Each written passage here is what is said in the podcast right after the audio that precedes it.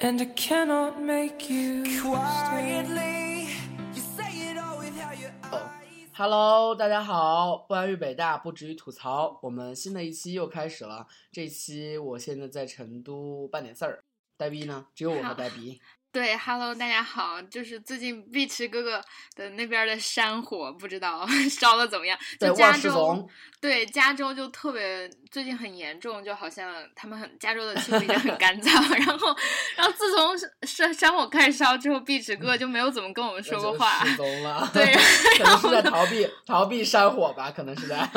不知道，反正我我们我们了一群仙子从凡间从天堂下凡，对对对对对对，然山后火烧到了天堂。嗯，所以我们这期节目又只有我和思怡宝宝，然后我这期呃，我我最近人在天津了，然后我们我和思怡宝宝来聊这思怡的专栏，因为他的专栏呼声特别好，然后大家都觉得很有帮助，然后我们嗯就和我们这期节目的普遍风格很不一样，我们都说些有的没的没用的话，终于有点用了。对，嗯，啊，对，在聊之前，我们先科普一下我们的近况，因为又他妈又是一个月没有录了吗？还是半个月啊？应该是半个月没有录了吧？隔半着个多月一周就觉得，，嗯哦，对对对，隔着一周就他妈觉得隔了好长时间。嗯，然后我现在对我最近特别长知识，因为最近因为家里面出了点事儿，然后就回来，然后 家里面出的事情涉及到刑法、监狱和检察之类的。哇塞，昨天跟我一个在审检的一个姐姐聊天，然嗯后好多好多新知识的科普，比如说我现在才知道我国没有终身监禁。如果说你判的是无期，最多关十八年，然后你就出来了。所以说，要么死，要么十八。嗯终身监禁其实在我国不存在。嗯对，然后我那个当审检的姐姐，其实她是反对死刑的，但她反对死刑的立场其实特别特别的 emotional。她说，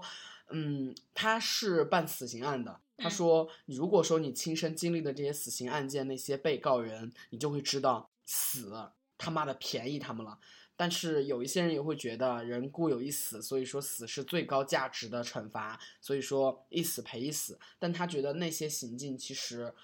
自由是更可贵的，但这可能不是涉及到法理层面的是否反对死刑，就是他自己一个呃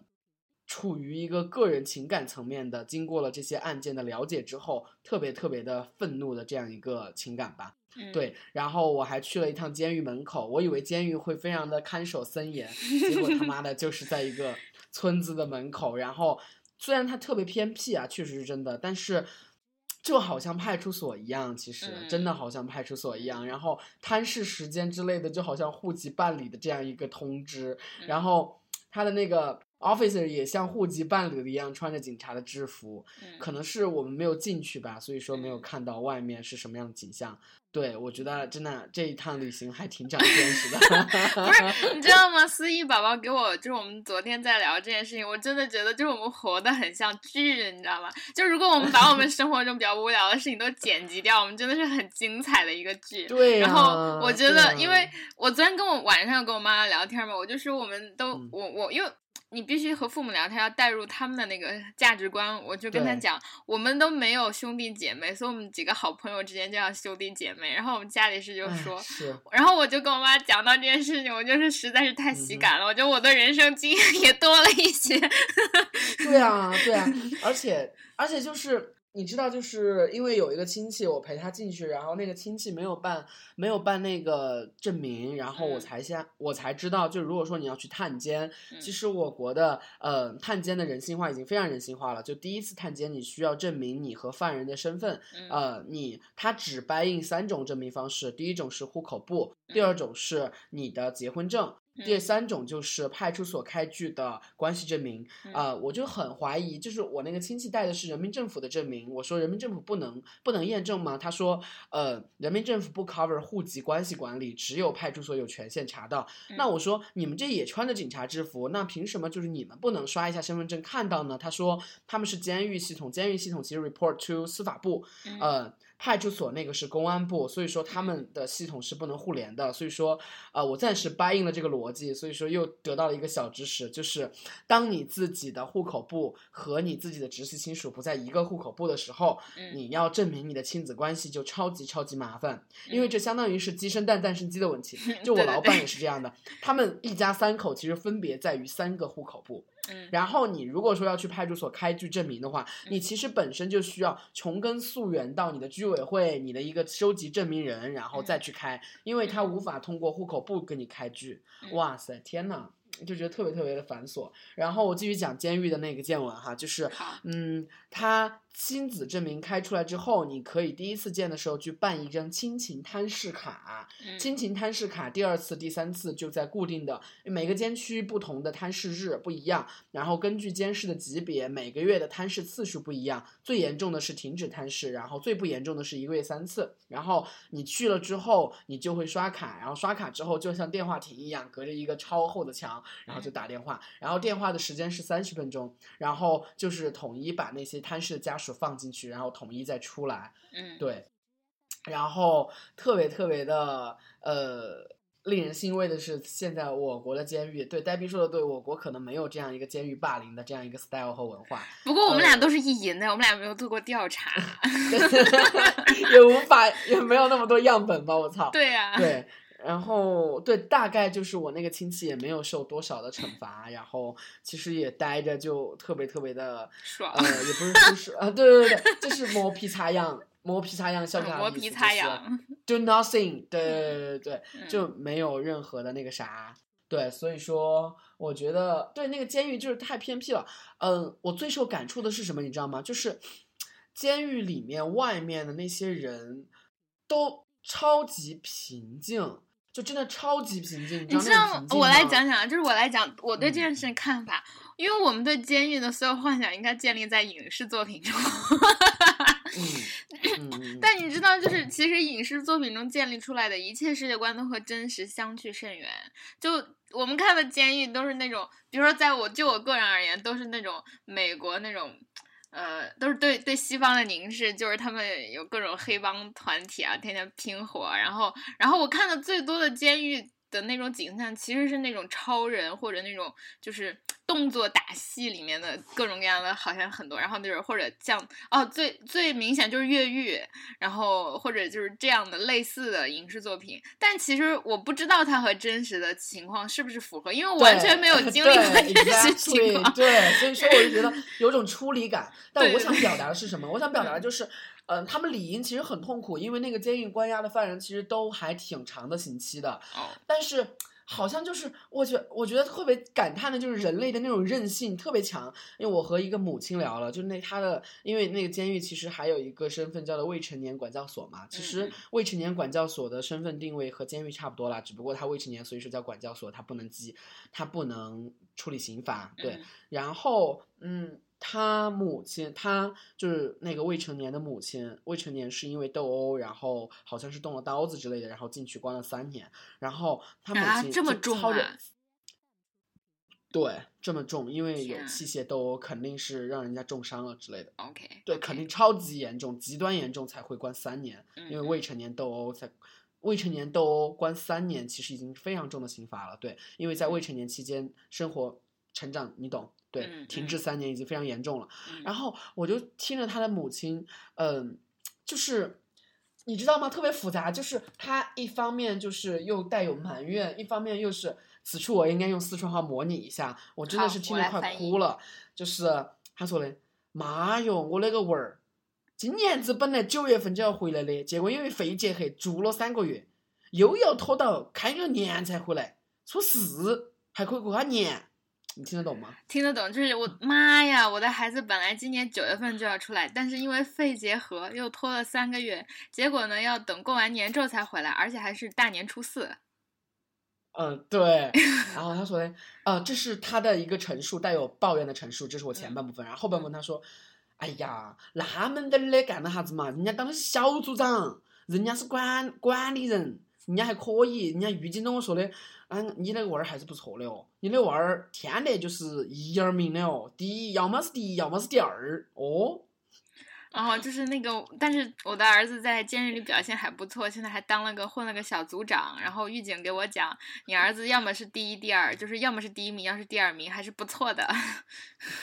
对，其实我真的听到这句话，我真的好心酸呀。我觉得就是看到了他花白的头发，其实我已经很心酸了。但在听他他这样说，我觉得我操，又乐观，乐观的让我心酸，就觉得，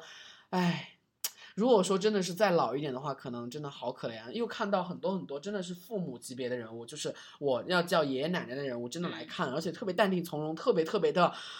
特别特别的淡定的拿出亲友卡，然后直接进去，然后交纳身份证，然后他们和狱警也很熟了，然后非常轻车熟路的告诉我们怎么去吃饭。那个监狱其实离城区超级偏，然后吃饭的地点距离一点五公里，然后对面可能由于某种规定，因为如果说监狱它准许监狱旁边做生意的话，按理说应该基础设施非常完善，至少应该有一个像样的餐厅，像样的一个居呃旅行社，对吧？应该要住的。对，但是没有，它只有一个小卖部，那个小卖部 有四十块钱的床位。我们上洗手间的时候，那个洗手间超级脏、超级臭，typical 的乡村洗手间。然后那个床位下面全是垃圾，全是泡面，我们以为都废弃了。结果那个母亲说，她就是要待的一晚上，因为星期二不是探视日，她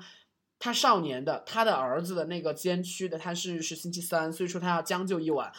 因为她从。非常远的地方到成都，因为四川幅员还是挺辽阔的，然后就有很多很多这样的景象，然后我就觉得这个母亲真的是我操，就很可怜，不叫伟大，就真的觉得哎，真的好心疼。然后还有一些人就是，呃，我操，人间悲欢离合在这儿上演，一个一个没有结婚证的，她的男友入狱的那个女朋友，然后在那儿蹲守了两三个小时，求着狱警说。我没得结婚证的呀，但是我们感情真的是结了婚的呀。然后对话就是，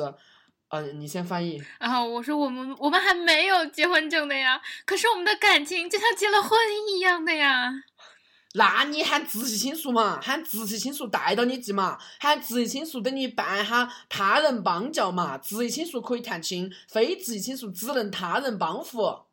那你可以让直系亲属带你进去啊，你让直系亲属帮你带，帮你办一个证，这里直系亲属才能带进去，帮别人带进去。但是你不是直系亲属就不能进去。对，那他人帮扶只能是非直系，对一个解决途径。哎呀，我不晓得他们哪哈儿，我认不到，我不晓得，我不想联系他们。哎呀，我不认识他妈妈，我认不得，我不想联系他们，我我不想。妹儿嘞，那没法嘞，那就只有这样子嘞。你晓不晓得这个有监控的？我放你进去，检察院能看到，我就要遭生意的。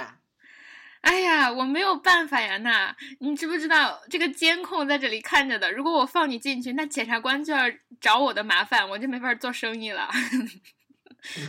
不是做生意，是工作，对，他们是狱警哈，他们是哦，嗯，他们就是那个 check in 的那个狱警，对，然后他就一直蹲守在那儿。对，还有一个是他盖了亲属证明，但是由于他在梁山那边，所以说他的亲属证明是传真过来的，是拍了照片然后才打的。嗯，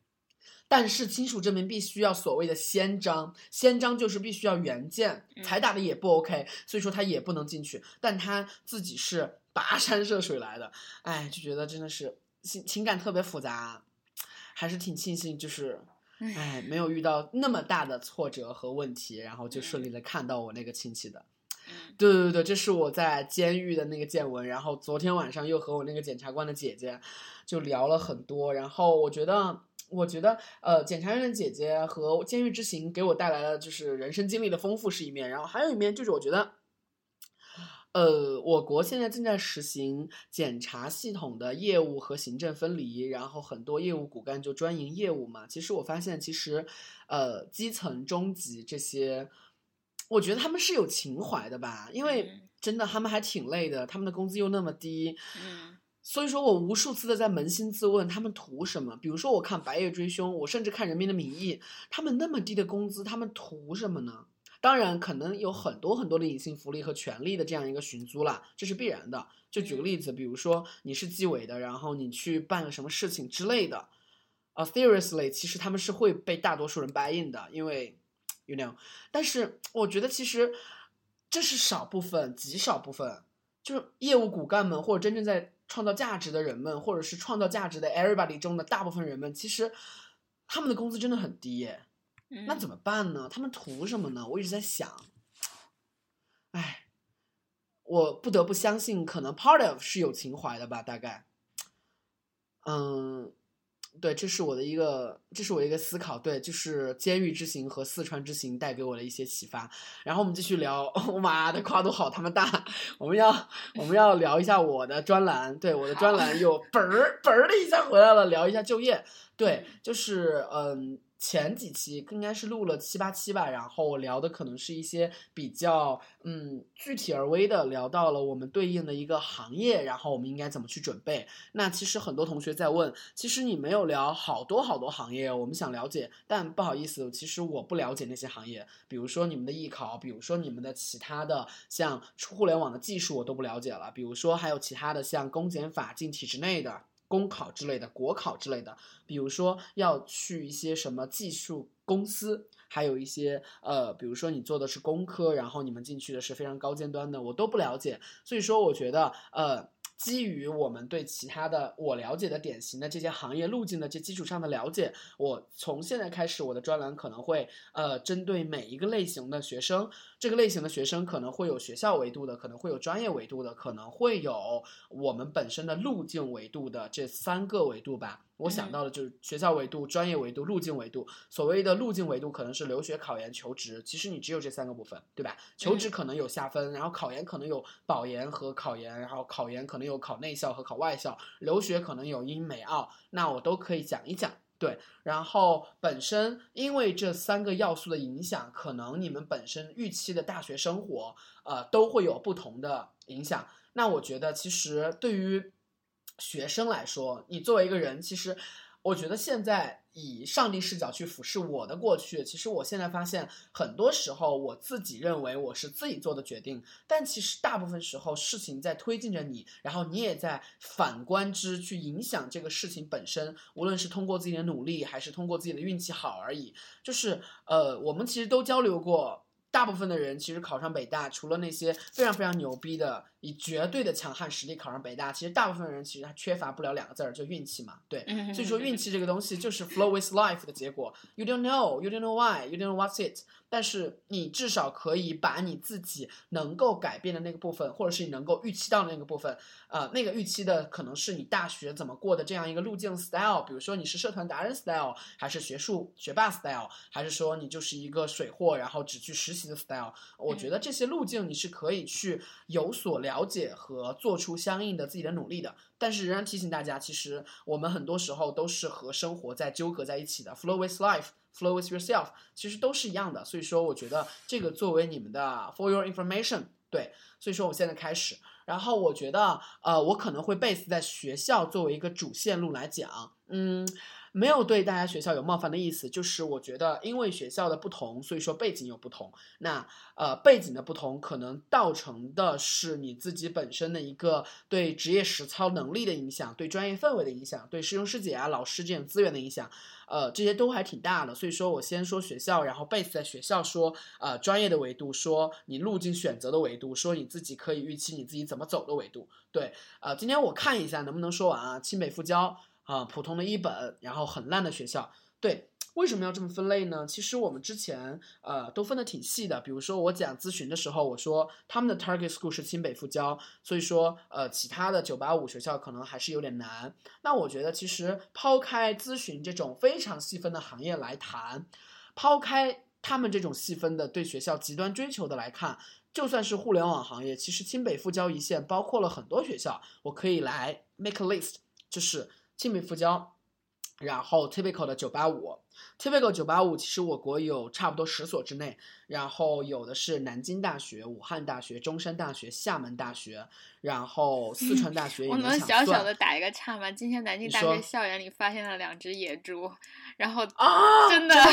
超级搞笑，就是因为因为我说句心里话，如果让我非要说两两所学校在国内，就是我当然首先最喜欢北大了，就是但是对北大也最嫌弃了。但第二我喜欢的学校就是南京大学，就是因为蒋公的面子，因为我喜欢的很多人朋友，然后我觉得南京大学的人文特别好，人文学科都很好。然后今天网上有两个野猪的照片，然后你知道就网友把那个野猪 P 在了南京大学校徽上，anyway 很很向往，你继续。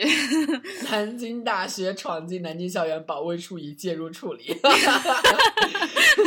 对我去过南京大学仙林校区，真的，我操！你去了南京大学仙林校区，你才知道所有的大学都他妈是个屎。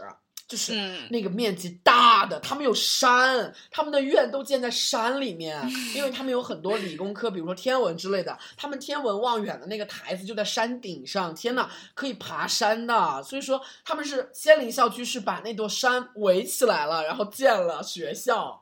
就我特别夸张，就是南方的那些好学校，他们自己本身面积特别的便宜，以及我不知道为什么北京大学、清华大学可能他们就没有办法，学生可能还是有点抵触去建分校，因为就始终没有办法开启这个路程。比如说大兴的校区原先建立了，但是因为 something 发生了，然后就回来了嘛。然后那个阮威和申岩其实并不算是一个像对标南京南京的仙林校区那么大的分校，因为仙林校区和南京的那个主校区其实。他们已经是一个一比一的学生比例了。仙林校区大部分学生都在仙林校区，但北大、清华确实就没有。对，然后上交、复旦、嗯上财这些南方的、上海的、江浙沪的学校，我操，全他妈有分校，而且全他妈巨大。浙大又是个典型，浙大四个分校，操，四个分校分分属于。杭州，不过东北也有一个典型，叫做吉林大学。吉林大学在长春，对，吉大那个，他们吉林本地人就说，你把吉大逛完了，可能你就把长春那个城市就逛完了。对，就 everywhere，长春 everywhere 都是吉林大学，操，真的是分校巨多。但其实这比较正常，这也是非常符合一个发展需要。就是嗯，在国外也是一嗯个学校，就是他们没有校园的概念，他们就是一栋楼，然后这栋楼像写字楼一样嗯被这个学校给租去了，然后他们就在那儿用教室。所以，比如说我当时交换的时候，在维多利亚大学，就每个、嗯有一些学校在山顶，每天要爬泰山一样 到山上去上学，图书馆在那儿。但是，比如说。嗯，维大的就是维大的法学院、维大的建筑学院都在完全不一样的地方，而且都是风景特别好的地方。就是你要是旅去那个城市旅行，我刚刚以为大学都逛完了。我刚刚以为你说的是伟大，我说何以为伟大？哦，你说的是维大。维多利亚大学，对对对，OK，好，继续。嗯，对，我觉得 typical 的九八五可能有南大、武大、中大，然后还有厦大，然后还有南开，还有天大，然后还有同济，还有川大。对，这些都是综合类的九八五。我觉得这个呃，从广义的求职学校 level 来说是。不太弱于清北复交的啦，我觉得我同意清北复交和他们的差距相当大，但我觉得从广义的求职范围来说，这些学校的甚至有些好的专业，其实它对标的 offer 会比清北复交高得多，只不过清北复交的 title 可能稍微高一线吧。对，OK，这是 typical 的九八五，然后还有一些剩余的比较典型的那种九八五，可能是一些专业化的九八五，比如说。啊，我操，我都他妈忘了有什么专业化九八五了。就是 anyway，除了综合类的，都他妈是专业化的九八五，比如说华南理工啊，嗯比如说华东政法啊，嗯啊，I don't know 华东政法是不是九八五了？Anyway，反正就是呃，有一些好一点的二幺幺和剩余的九八五都算是清北复交一线的吧，我觉得都可以算是。所以说他们有三个 level，对。然后第二个 level 是普通一本，呃，普通一本被 buy in 的程度其实现在相当尴尬。因为现在从四川报考的呃政策变化来看，现在没有三本了，只有二本了。嗯，所以说，其实一本，对，甚至我觉得普通一本应该包括一些名不见经传的二幺幺。对，很多名不见经传的二幺幺，说实话，其实还蛮尴尬的，而且他们的。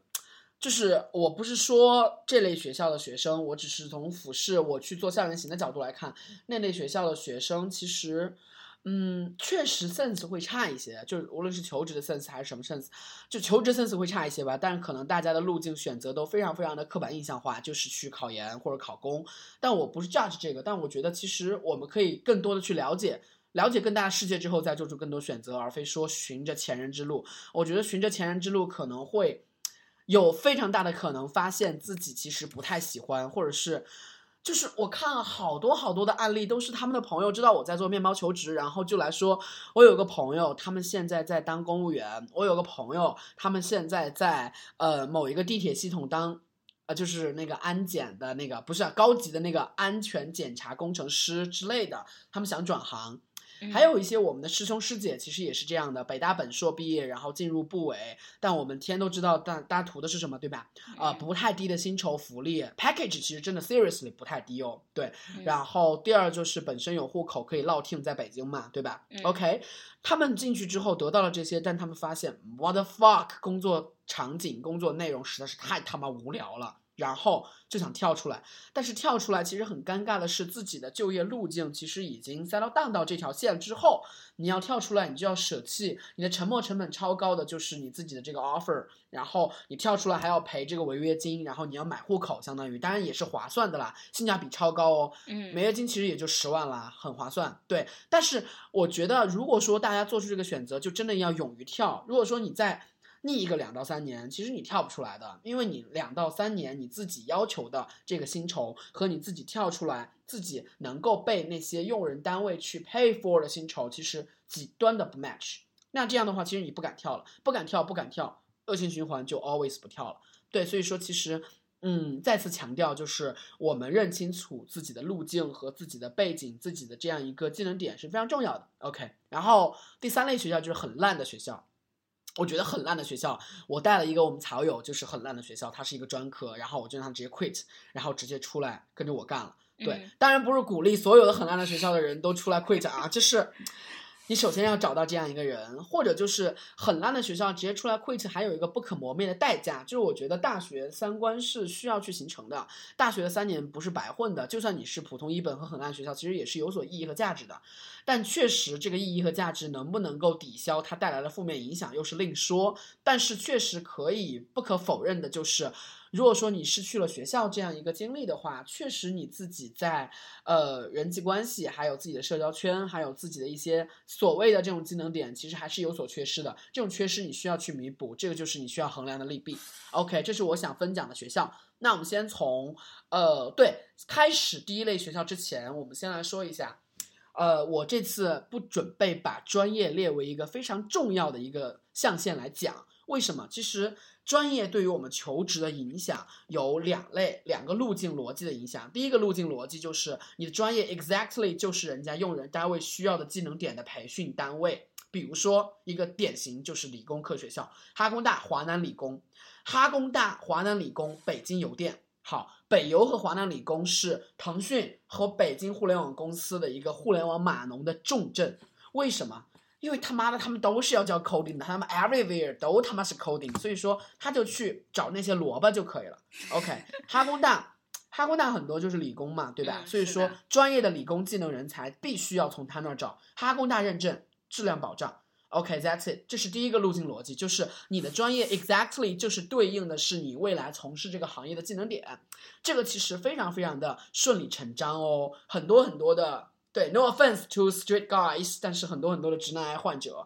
可能都是这样通过这个路径来找，很多很多的理工科宝宝也是可以通过这个路径拿到超高的 offer 的。这个的要求就是你要成为学霸，对，这是第一个路径逻辑。我之后再说你要怎么去做这个路径哈。但这个路径非常明晰，就是你他妈是学霸，你绩点牛逼，你的实操牛逼，你做的科研项目牛逼，你他妈就可以拿到好的 offer。对，然后第二个路径逻辑就是说，你自己因为自己的专业可能会带来以下三个要素的影响。第一个，些许的职业实操，比如说商科你去学财务管理，你可以知道一些财务报表的实操怎么去看啊之类的。OK，that's、it。第二个是专业的氛围，因为我们在新传，别人在光华，光华的同学可能大一就去实习，新传的同学一脸懵逼，在象牙塔里关了三年。我操，我操，大三下要决定了，我操，大三下我他妈搞找不搞工作？妈逼，老子没有实习，找不到工作，好吧，老子保研吧，拜拜，或者留学吧，拜拜。OK，这个其实是一个典型的路径，连北大都是这样的，我不信其他学校不是，大部分学生都是这样的，所以说专业氛围其实确实还蛮受影响的。然后第三个就是师兄师姐和老师的资源的这样一个硬币，呃，这个其实也蛮重要的。比如说我们院可能新闻，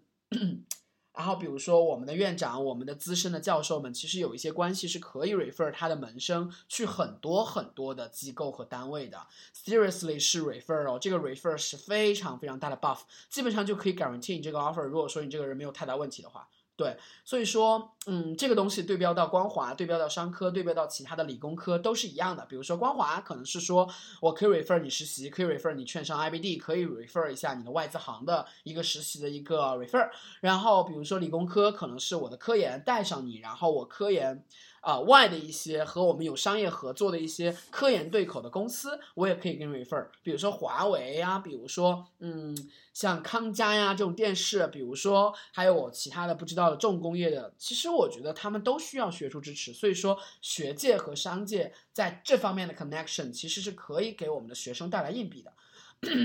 但是要注意的是，老师的硬币可能只作用于研究生吧，大概。本科生，本科生不存在门生的概念，哎，除非，对，除非你是像我们专业才他妈十一个人，那 everybody 都是我们系主任的门生，那还行。但是，但我们也，嗯，对我们也不太想去那个那个硬币的那个地方。对，然后师兄师姐在本科生和研究生期间都会引起非常重大的影响，因为师兄师姐会树立典型。啊，不好意思，我要咳一下。啊，请把它剪进去，谢谢。我们真的是很不容易的在做节目，是吧？对工作狂。嗯然后师兄师姐的影响的第一课是他树立了一个标杆，比如说我当时我们院的一个师兄，然后他姓彭的一个师兄去了 Mackenzie，然后我们之后才知道，就如果说我之后知道，我如果说我之前知道，我就知道 OK，北大新传的也可以去年薪五十万的应届生 offer，那我要不要争取一下？那我要不要从大二开始实习呢？Exactly 就要啊。那其实树立一个典型，大家都可以去朝着这个方向，或者是至少他给了一个 option，对。然后第二个就是他本身有一些资源，比如说他要找继任，比如说他工作了之后他需要找小黑工，你都是他的一个合理的目标。对对对对对对，所以说我觉得专业的影响。无非就这些啦，我觉得。所以说，如果说你自己不是一个好专业，或者是一个所谓的像我们这样养老院的专业，其实我觉得对求职来说，嗯，没有太多的影响。对你自己做人生选择、s e r i o u s l y 真的没有太多的影响。我见过的专业最大的影响，可能就是因为专业学科太难而自杀的吧。比如说 北大数院，北大数院真的是。啊，压力好大，在可北大是书院院真的很好啊，这这都是两面的。就一方面我们看到了他们的压力，可是你知道北大书院多好吗？有一个同学我认识，就本科时候的朋友，就是他就是放弃了去港大学精算的机会，留在了北大嗯哼数院。然后他说他这辈子都没有嗯出过中关村，因为他就是他他家就在中关村，然后他爸妈也在中关村。然后 他就说北大书院好到就是嗯，好应该是曾经有段时间是全世界第二。啊，啊、所以嗯，那些都是你知道他们的脑子里蹦出来那小火花，我们我们这些文侠是完全不会体会到。我们这 我们这些凡人是无法体会的这种大神。对，对大北大神数院不是出了一个新一代嘛，就 so called 新一代的科学家，然后为世界的数学都做出了卓越的贡献的两个嗯同学，然后嗯知乎还贡献出了一个非常火的问题，就是。还是浩神还是什么神到底有多强？然后一堆数学啊，是系的，浩神吗？可能还是一个我认识的师兄哎。哎呀，不是浩神，我就认为那个是 somebody。我知道你说的是谁，但不是不是。如果是的话，我他妈早就院的男生尖叫颜值挺高了。的，嗯，我觉得这点特别啊哈好。嗯，OK，迸发着理工科学生的魅力。对，数学作为一个万物之源基础学科，确实是一个非常非常值得被人尊敬的一个嗯，对不像我们这。种养老院，天哪，我们都是给学校丢脸的，你知道吗？我们 study nothing, learn nothing。哎，长得丑还这样，还学的渣，简直了。四年他妈的全是 nothing。但是我觉得文科真的好他妈尬呀，好他妈水呀，妈的！也就我们水好吗？你你文史哲里面，我们不是文科，我们是哦社科。北大的文啊史哲都超好，你个垃 圾！我们是社科渣好吗？啊，社科学的是啥呀？操！又他妈没有社会学，他妈的是新闻传播学。新闻传播学，你学学怎么生产十万加，对我们以后的生存还有一些影响。结果那些老师可能也不会啊，什么是十万加？什么是十万加？我们可能现在老师还是这样的情况吧，大概。这是两码事了，你不觉得？嗯嗯，哎，就还是那一句话，就是新闻实践和传播学是完全风牛马不相及的两回事儿。然后我们又不太好衔接出来，就，哎，就这样吧，Let it go，都这么多年过去了。OK，我继续说啊，嗯嗯，所以说专业我就不说了，所以说我 base 在学校来说一下你们的路径的选择，比如说，嗯，清北复交一线的学生，每一个学生其实都会有三条路嘛，留学、考研和求职，对吧？那清北复交的学生一般来说，他们会去进一步的晋升的，对，因为嗯，第一个清北复交进一步晋升的难度和成本偏低。比如说以清北为例，他们的保研额度虽然我们其实非常抱怨说妈的怎么又下降了，但是相对于其他的学校来说是超高的。对，呃，清北这个保研额度其实教育部限制的其实非常非常小，所以说，嗯，我校的很多学生至少他会求一个保研资格，这是底线。如果说保研资格都没有办法得到的话，such as 周碧池同学 就只有去留学了。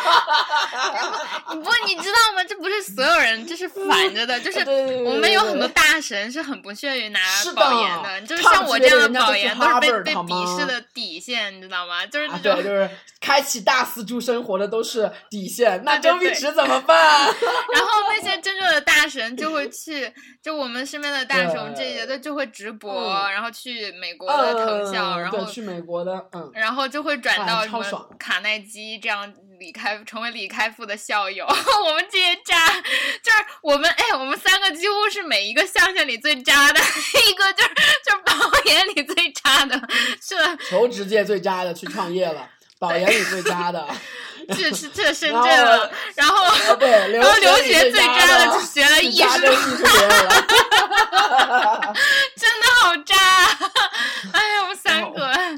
我们三个也是集齐了所有的象限对我们里的这个，嗯，对我们以渣的这样一个体验来告诉大家，如果说不渣的话，那你清北复交的同学一般来说还是极端重视 GPA 的，对因为 GPA 和英语只要搞定了的话，以清北这样一线的学生的智商。啊，我说的清北就只带了我说的那个一线那个 package 哈，我觉得这些学生的智商是完全没有问题的，可以拿到一个非常好的 offer 了。对，然后呢，呃，我觉得如果说你想要去留学，对，一般情况下来说，其实很少有呃学生，特别是在我以我的学校来作为体验的话，很少有学生会在大三之前就决定你的路径是什么。所以说，你们现在要做的可能是了解，对，因为大三下来临之前，我们大部分人才会最终做出那个决定。但你现在要做了解的时候，有几个 tips。第一个 tips 就是，如果说你要保留保研的可行性，那你就不要让自己的成绩跌入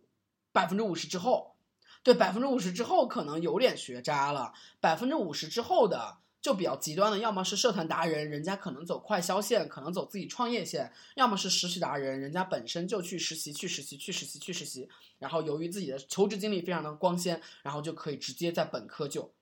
一直就业。对，所以说我觉得第一个原则就是可能绩点还有自己的经历，就是你实习和社团的话，真的可能需要你尽量兼得，但是你又无法 exactly 的兼得。呃，大家应该懂我什么意思？对，嗯，就是如果说你要去保留自己这三条路都可选的这样一个可能性，你最好可以有一些实习，这个实习可以非常的 low 级，at least you have something to write。就是比如说我自己他妈的在本科求职写的是什么？写的是原先王秀丽老师那个公共关系的快闪。还写了我们的北曹，但北曹当时已经做出相当成绩了，还不错嘛。嗯还写了什么老北大的那个挑战杯，妈的，就是你你什么都要呼噜一下，你懂吗？就什么都要呼噜一下。就事情的真相就是呼噜一下，其实也是挺水的呼噜的。就比如说，你可以搭一下师姐的船，对不对？嗯你可以让他当 team leader，然后你他妈就是一个 free rider，然后你去参加一下挑战杯喽。你大一的时候就他妈搭船，大二的时候自己组队，大三的时候没时间的话让一个小队，让一个小弟组队，然后你他妈再去当一个 free rider。大二你要成为中间了，这是学校的规矩。因为你如果说大二他妈的你最闲的时候最他妈的有经验。对，因为大二比上不足，比下有余。你比嗯上上面已经在忧愁着实习了，嗯你下面其实一群懵逼们，所以说你需要带领他们。但你项目其实是可以直接去凯的，就这样去嗯呃挑战杯啦，还有什么各种课程的组啊之类的，你都可以写在简历里。所以说，我觉得呃，第二个 tips 就是经验经历要传，哪怕超级 low 级。哦，我想在这里稍微插入一点点，就是 因为哎，说实话，我真的觉得。我不得不来纠正大家一个观念，你不是说你拿到了大学嗯的录取申请就成为了大学生。我个人得强调一点，就是你要承认和接受自己在大一、大二的时候其实是高中毕业一年和高中毕业两年这个状态。就你本质上，其实你的心智和你的种种判断还是高中生加。然后我的大一、大二就极其懵逼，就不知道自己在干嘛。然后那会儿荷尔嗯蒙都不太稳定，你知道，就是。就是一切都是乱套的，但我想跟大家讲，就是 疯其实狂无所只知道疯。狂约炮。那时候还是个处女，Thank you。你知道大一、大二我是极其保守，我给大家讲过无数次嘛。我那时候觉得哦婚前性行为是不可能的，然后我当时还沉浸在那种旧式幻想中。你看嘛，这我简直就是一百八十度大转弯，在大大三的时候踩了个急刹车。但但 anyway，对，我想告诉大家，就接受自己这样。我我其实对我就我觉得我的成长是很奇怪，不是说那个曲线有多陡峭，它也可能是有可能是很嗯下坡。嘚对对，对 但是就比如说我在大二的时候，其实也开始那个时候，其实我觉得大家都会很焦虑，然后永远都很迷茫，然后又有学姐说，哎，你要绩点啊什么，就天天你知道吗？就期末考试，然后那种那种氛围，而且我想讲，当时真的很奇怪，就是我真的是疯狂的加了很多社团，然后每个社团花十块钱收了四年的短信，然后我一个都没有去，然后然后我也疯狂的就是。呃，就是所谓的学习吧，就是至少我当时的选课啊都选满，嗯然后我也选了双学位，然后也也想很学 术，然后我也想实习，然后当时就搞一些花里胡哨的，然后不然我们也不会做北曹，对不对？然后我也不会在大二的暑假去参加那个，就是我们我们一起去庐山的那那次之行，然后我我其实大一的暑假就去了台湾，然后大二的暑假我自己组织了去西藏的一个考察团。就是哇，去真的，啊你都没有跟我说过。当时我们没有那么熟嘛，而且你也是社交花，我觉得我都高攀不起。因为因为因为当时特别羡慕你，你有特别多的那种 师兄师姐的各种资料，你知道吗？当时我就啊好烦，就是因为我还是有点害羞，然后我特别自卑，然后就觉得不好意思跟别人打，就跟问师兄师姐去套近乎什么的。而且我觉得其实大学有点假嗨，就是就是明明没什么嗨点，但是还要很嗨的样子。我想讲的，其实你知道吗？就对对对对对，就是，嗯，反正就是我觉得我花了很长时间去适应，然后又又就是有的时候做的用力过猛，然后有的时候该用力的地方又不用力。但我想给大家讲，就是只要你在很努力的去探索，就没关系了。因为我来讲，就到了大四的时候，比如说我们有一个同学，然后大一、大二我们都觉得好像，据说他什么社团都没有参加，然后就是非常的那种佛系学生，然后我们当时还觉得他有点奇怪，或者是就是也对他没有什么感觉吧，只能是这样。而且他当时做笔记，我的一个印象就是特别满，就是把那个天头地边都写的特别特别满。结果到大四的时候，人家出了一本书，然后 就是他参加的那个呃，就是交换项目。是那种暑期的，就很短一两个月的。然后之后我不是去新西兰交换了嘛，然后我突然认识一个博士，也认识他，然后就说他绘画也特别好。然后我觉得人家现在过得也非常非常厉害，就是我觉得那种。就完全取决于你的性格吧。如果你是那种非常笃定的人，你可以不受外界的影响，然后你就确定了你要做什么样的事情。比如说你要在大四出一本自己的书，然后比如说那种 啊，我在大学里面完成了一百件哦，事。对，我们有同学，对对对对，我们有同学就真的出书了，或者是嗯写一些、读一些哲学啊，或者写一些随想，我觉得你就这样做，你不要去在乎别人的看法。我觉得这也是你的作品和成就，它非常非常的重要，因为很少有人，毕竟还是很少很少的人，几乎每个人都在大学找到了实习，但是很少有人在大学写了一本书并且出版了，嗯、然后，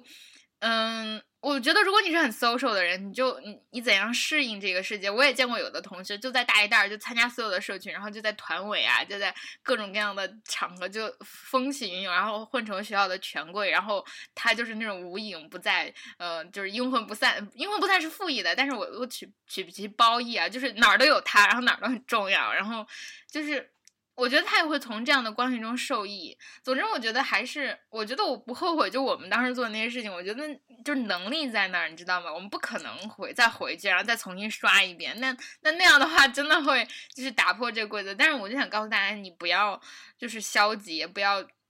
嗯，怎么说呢？就就是躺那儿什么都不干，那我觉得还是很会很可惜。嗯，反正要蹦跶一下，我觉得，嗯嗯，挣扎一下。真的都是在生活洪流中挣扎。但是我觉得我们大学时代真的过得好开心呐、嗯，啊，这倒是，这这完全是我们应该是最傻哎开心的吧？我们应该是最开心的的妈的，我们三真的个。妈的，谁能知道大学之后的岁月如此的？就我觉得人总是会。期盼，但我现在一点不期盼未来，我觉得当下最好。嗯但我原先大学的时候，我好期盼，因为我我跟曹友无数次的跟你们说过了，也跟你们说过了，嗯我大学穷到什么地步，就是买一个 Kindle 都他妈分十二期，操，买 Kindle 分十二期是什么概念？同学们，就是八百除以十二，每个月还款额 八百除以十二的概念，可想而知我有多穷。那个时候我最大的信心就是，我以后会有钱的。我以后一定会有钱的，我以后一定会变得至少比现在有钱的，好想有钱。然后好，知乎实习那个时候其实是最潇洒的时候，因为那个时候家里还没有出事儿，还不需要还债，然后那个时候领的工资又比较高，四五千呢，嗯然后就每周末都出去玩儿，然后拼命的去挥霍，因为当时真的学校宿舍太他妈便宜了，租金成本根本就没有。对，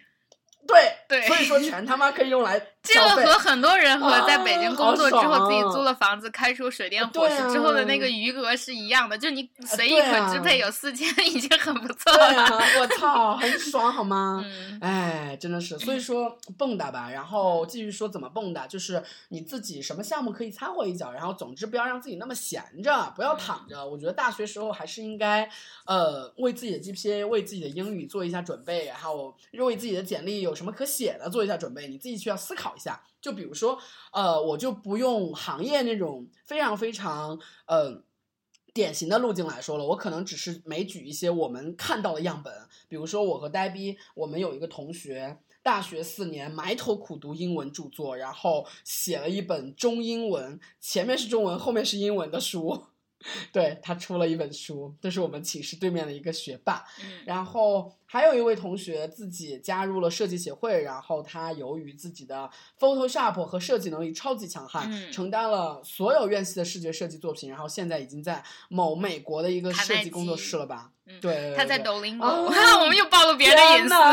但是我们是以崇敬的大神之心，因为那个好那个同学啊就脾气也特别好好，就是人也特别好，嗯就是啊。嗯，然后哎，主要是大神，因为我觉得，说实话，我来讲一一点点题外话，就是嗯，我来讲换专业这个话题哈，就我们这种在学学科鄙视链底端的，想往上跳是很难的。比如说，你很难从新闻学院转到光华，但是你想从光华转新闻学院是很容易的。啊，所以我他妈你来吧。对啊，然后你比如说，嗯，你想这这个难度还，比如说只是社科内，比如说你是学新闻的，然后想去学社会学，你想去学经济学，其实还 OK 的，不是说不可能。但我觉得你是学新闻的，然后你想去学。学写代码学，想学社会，呃，不是想学，比如说计算机科学或者生命科学，这几乎是不可能的，除非有一些很特殊的情况。而这个同学他其实就学的是一个非常转，就是从新闻转到了科技科技领域，就是交互设计。然后我觉得真的非常非常厉害，这和他的本科的专业没有任何关系，几乎没有任何关系，完全是个人的努力。然后其实我身边还看到有那种嗯，就是我是后来因为为为了帮别人去我咨询，就是认识一个。听说啊，不算认识，完全不认识，只是在微信上有联系方式。就是他在人大学新闻，人大的新闻系也特别特别好，然后他转到了去美国上了非常好的嗯建筑设计，就是建筑设计学，这也是非常非常厉害的。这就完全是靠自己的兴趣努力去实习，然后去接触这个行业，然后说服别人让你完成这个 transfer。但是我觉得还是真的很厉害，嗯就有一个样本就是啊，冰清他们的样本，嗯他们就是人大经济的，然后嗯又去转去学 coding，然后现在在当工程师的一个女生。嗯我觉得这样的人太太他妈牛逼了，操！嗯嗯，我也觉得真的很厉害。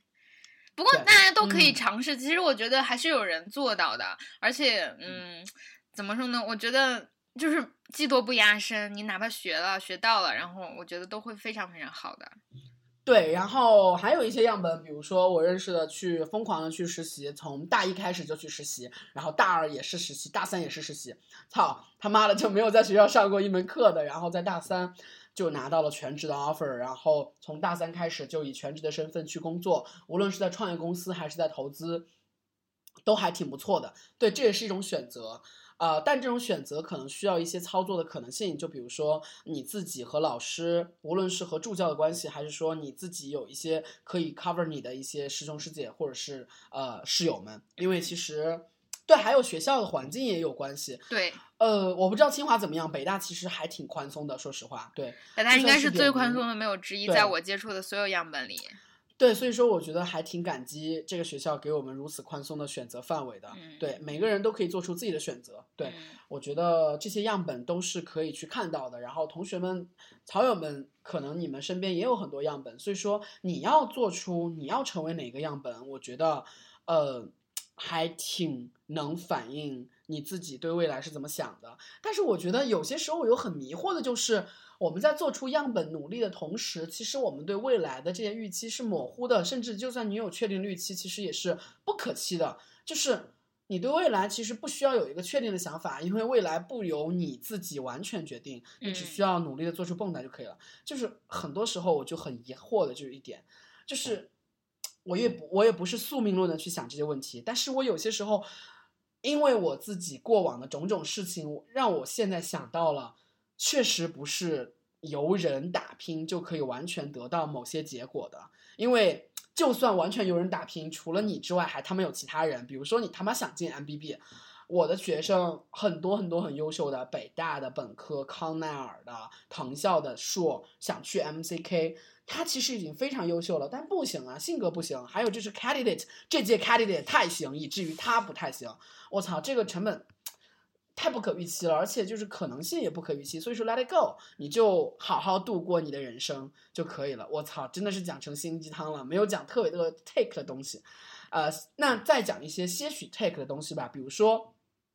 我们的留学、考研和求职带来的这三种路径对一线的本科生的影响。那如果说你要留学的话，要考量的是时间差和信息差，因为如果说你留学，特别是在呃现在的发达国家留学留下来的可能性一直偏小，然后再持续变小。那如果说是这样的情形，以及在中国大部分的人其实还是可以找到机会的。那这个时候，如果说你要回来，那你回来其实要做准备的就是你在出去之前有没有相关的经历，在出去之后有没有积累到相关的经历，能够 cover 你回来啊、找到一些事情可以做。当然，其实很多留学生，我现在发现去留学生留学归来还需要求职的，对，都是是都是相当部分嘛，seriously 是相当部分，但是还有相当部分是已经等待的有 somehow 有一些东西可以等待他接盘接手去管理，或者是他有一些资本和背景去创业的那些人。所以说，我觉得你自己要想好，你留学之后。对你可能要怎么样？比如说，你也可以像碧池一样，立志当一个好漂或者横漂，我觉得这也不错。对，然后反正就是留学这个东西吧，我觉得不安全感会极端扩大，这个是要做好的准备。然后呃，考研和保研要警惕的一点是，呃，大四猪和大四下学期接大四猪一整年的是 for 保研狗的，大四下半年的是 for 考研狗的。而且极端严重的是考研狗的情况。为什么考研狗一下子松懈下来？What relief！我他妈终于可以进学校了，我终于可以玩了。Actually，你是可以玩的，但是不要那么的放松，至少你不要玩九个月，好吗？就是你从一月到九月，你考研结束全他妈在玩，那你这大半年全都浪费了，我觉得不太好。所以说，考研需要警惕的是这种突如其来的放松，这种猪一样的生活。对，然后如果说求职，求职就没有 tips 啦。求职如果说你是本科要求职或者研究生要求职的话，你的唯一要义就是积累自己的经历，然后让那些呃招聘者白以你的经历。对，这是呃要做的好学校的这几种路径。其实呃不太好的学校这三种 tips 都是一样的，但是有一些加成，所以说我一个一个来说。嗯 OK，我刚刚说了身份特别尴尬的普通一本，对吧？那普通一本尴尬在其实。说实话，很多同学可能不太能够清楚你们的学校是不是一本，很多招聘者也是一样的，很多招聘者可能不太清楚你学校是什么学校。比如说东华，OK，东华可能也知道，但是很多很多普通的一本真的是不知道，那不知道怎么办？你要标明，对不对？OK，标明之后怎么办？你要自己选择路径。那你要是怎么选呢？普通一本真的。我觉得普通一本的蹦跶的这样一个难度会相对来说低一些，但是我觉得蹦跶的难度相对来说聚集在它开始那一刻和开始那段阶段，你要去尝试。比如说我的样本有很多很多普通一本的同学在大一的时候就开始卖电话卡、卖各种小生意、送快递。从小生意发展到团队，从团队发展到学校微商，从学校微商发展到为那些大的弊端提供这个学校这个片区的 to B 的解决方案，去帮他们落地线下活动，去帮他们落地线下的品宣，去帮他们落地线下的转化。OK，这个路径是普通学校创业路径，呃，BOSS。就是 both OK to 那个普通学校和很烂的学校都 OK，因为其实只要是学生，对于互联网公司，对于 B 端用户来说都是有价值的，都是用户。所以说你们有聚集他们的能力，你们有 touch 他们的能力，这是非常 OK 的一个作品。对，第一个本身就是一个赚钱的机会，第二个本身就是一个求职的作品，你的实操能力至少证明了很强，对吗？然后如果说是这个样本不够，或者是你觉得你的性格不 OK 的话。那你还可以努力成为一个学霸考研，但我觉得普通一本考研的成本会比较高。这个成本不是时间成本，是心理成本。你需要克服的诱惑，你需要拥有的自制力会比较要求极端强悍啊！这一点我真的还是挺钦佩那些普通一本学校考上清北的宝宝的，真的超级了不起。但是要提醒这些同学，特别要注意考研之后的倦怠期和对求职的这样一个 nonsense，就是。很遗憾的是，我去很多好学校讲，呃，没有对非土著有不好的意思，但是很多很多非土著都会认为。或者是潜在的有这个意识，就是我他妈都考到这个学校，难道我还找不到工作？难道还找不到好工作？非常遗憾，是的，因为很多土著都找不到工作，很多非土著由于本科要受限，所以说其实好的工作的机会其实已经很少了。所以说你自己不能再浪费一丝一毫的机会。你既然已经一口气考上了清北，那请你去实习，请你去积攒更多的经历，也不只是实习了。对我就觉得特别特别遗憾的是，有一些宝宝研二的时候应届年，然后等我们去做宣讲会的时候再跟我们说我应该怎么办。那其实 seriously 只有考公啊，